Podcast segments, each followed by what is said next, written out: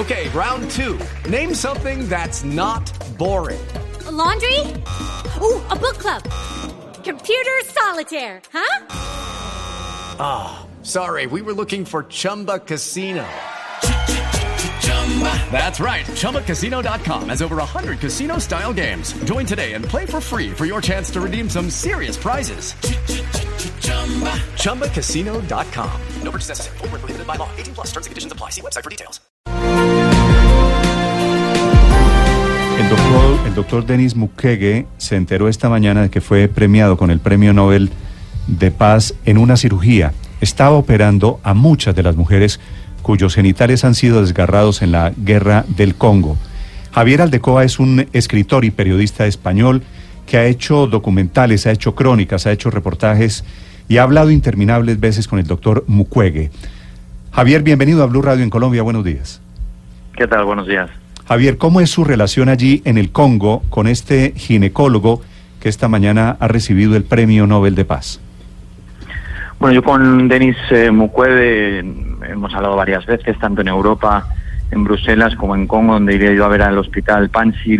El Hospital Panchi es una especie de joya o un paraíso en, una situación muy complicada en el este del Congo, que está amenazada y amenazada por, por la guerra. Y Mukwege lo que hace desde hace dos décadas es operar gratuitamente a mujeres que yo creo que decir que han sido violadas es quedarse corto. Estamos hablando de mujeres a las que introducen bayonetas en la vagina, les, eh, les torturan antes de y después de violarlas. Y él se ha convertido en un experto en, no solo curarlas, sino en, también en, defender sus derechos. La verdad es que el trabajo que hace es em, impagable y arriesgado, porque su denuncia, la denuncia al, gobierno, ha provocado que esté amenazado de muerte. Tiene que vive allí. Eh, era, impresionante estar hablando con Mukwege y al lado, 24 eh, horas, un guardaespaldas armado que no le, no le deja en todo momento y él no puede abandonar el, el hospital porque hay riesgo para su vida. Sí.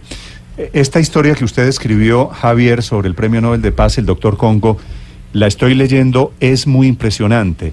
¿Cómo es la vida habitual, cómo es el contacto del doctor Mukwege con las víctimas de la violencia sexual? Sí, ese reportaje lo hice para la revista 5W. Es, es un, estuve varios varios días con él y, la verdad es que eh, lo que llama más la atención de Mukwege es que escucha a sus, a sus víctimas. Debemos pensar que son mujeres pues que, que están traumatizadas, lógicamente, y que el nivel de, dignidad para ellas está en, lo más bajo, porque las han agredido de tal forma que les han quitado eh, pues toda la, dignidad posible. Y él trabaja mucho no solo en, lo mm, evidente de recuperarlas físicamente sino también psicológicamente porque son mujeres que después además resurgen con una fuerza eh, espectacular. Mujeres que han sido violadas a lo mejor eh, durante días por seis siete rebeldes o soldados que les han hecho de todo después resurgen como líderes de comunidades intentan ayudar a las otras mujeres que han sido violadas. Sí que el trato humano de Mukwege, que tiene una, fila tremenda, inacabable de mujeres allá las que atienden, no solo atienden a mujeres violadas, sino también a otras mujeres, sobre todo embarazadas, eh, es, es, interminable y él trabaja todo el tiempo. De hecho, esa sensación de que cuando estás hablando con él, eh, él debería estar haciendo otras cosas más importantes, la tienes a menudo con él porque es una persona que se dedica a los demás y en este sentido es, es de, para sacarse el sombrero. Xavier, eh, hablabas antes de eh, esa persona que, del doctor Mukwege que ha sufrido amenazas o que tiene amenazas eh, tangibles sobre su vida y contábamos hace unos minutos que en 2012 sufrió un atentado. ¿Quiénes son las personas que están detrás de esos atentados? ¿Quiénes estarían interesados en, hacer desaparecer al doctor Mukwege? ¿Quiénes son sus enemigos? Bueno, mm, ¿quién está detrás de, este ataque en el que secuestraron durante unas horas a sus hijas? le dispararon directamente a él y gracias a a que su guardaespaldas en, aquel momento intervino y de hecho murió en ese tiroteo. Eh, salvó la vida. Eh, es difícil decir quién porque no se investigó, o sea, no se investigó absolutamente un ataque tan flagrante que ocurrió a, pocos metros de una comisaría de policía, pero Mukwege lo que hace es denunciar la ineficacia del gobierno, critica a los políticos, critica a los verdugos, ya sean soldados del gobierno o rebeldes eh, hay varios grupos rebeldes en la zona que luchan por el control de minas y de las riquezas de, Congo. Así que esa denuncia de la ineficacia del gobierno, de la impunidad y también hacia los rebeldes le cangrejan muchos muchos eh, enemigos. Él no se no se calla a la hora de señalar a los culpables, sí que hay mucha gente interesada en pues en callar su voz. Javier, te pregunto desde Londres, mira, hay una cosa común a estos dos premiados y es un tema que conocen en Colombia de los últimos 50 años de violencia que han vivido y esto de la violación como arma, la violación en conflictos bélicos. ¿Cómo nos puedes describir el uso que se hace de esto y por qué se ha hecho tan difícil denunciarlo como arma? Bueno, en, en, estas zonas son zonas, como decía antes, de una riqueza tremenda en el subsuelo y se utiliza el terror y el horror como forma, como herramienta de control de grandes territorios. Y violar a las mujeres, que son la base de las familias, es la herramienta más eficaz. Cuando mm, humillan a lo que es el pivotal en las familias, provoca una, un, un impacto devastador, ya sea en el enemigo o en la gente civil, con lo que esa gente lo primero que hace es huir y salir de allí.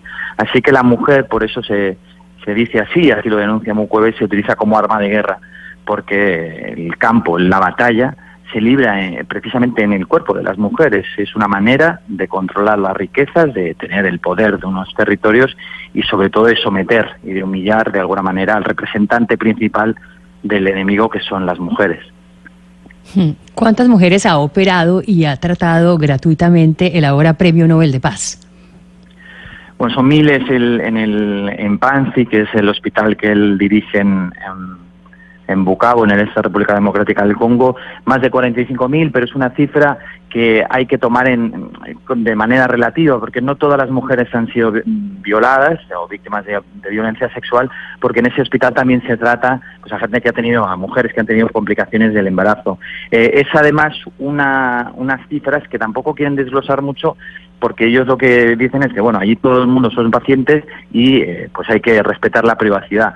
Eh, muchas y miles y, decenas de miles son violadas, pero en este caso no tenemos la cifra concreta, pero de esas 45.000 que han operado en las últimas dos décadas y siguen operando, pues eh, debemos contar que hay muchas, muchas miles que han sido, han sido violadas. Además, el problema ahora sigue porque la impunidad que comentaba antes de los rebeldes, a los grupos y a los soldados, ahora se está contagiando al resto de la sociedad. Cuando hay, no hay normas y hay sobre todo impunidad, lo que provoca es que haya cada vez más civiles, cada vez más mujeres que vienen denunciando que han sido violadas por un vecino, por un tío, mm. por alguien en, de, de, la sociedad no armada. O sea que el problema se ha enquistado y, y, sigue, como siempre, pues golpeando a la mujer. Javier, una pregunta final. ¿Qué tan inspirador ha sido Denise y su trabajo en el Congo, a pesar de la impunidad y de, del aumento de los casos de violencia sexual?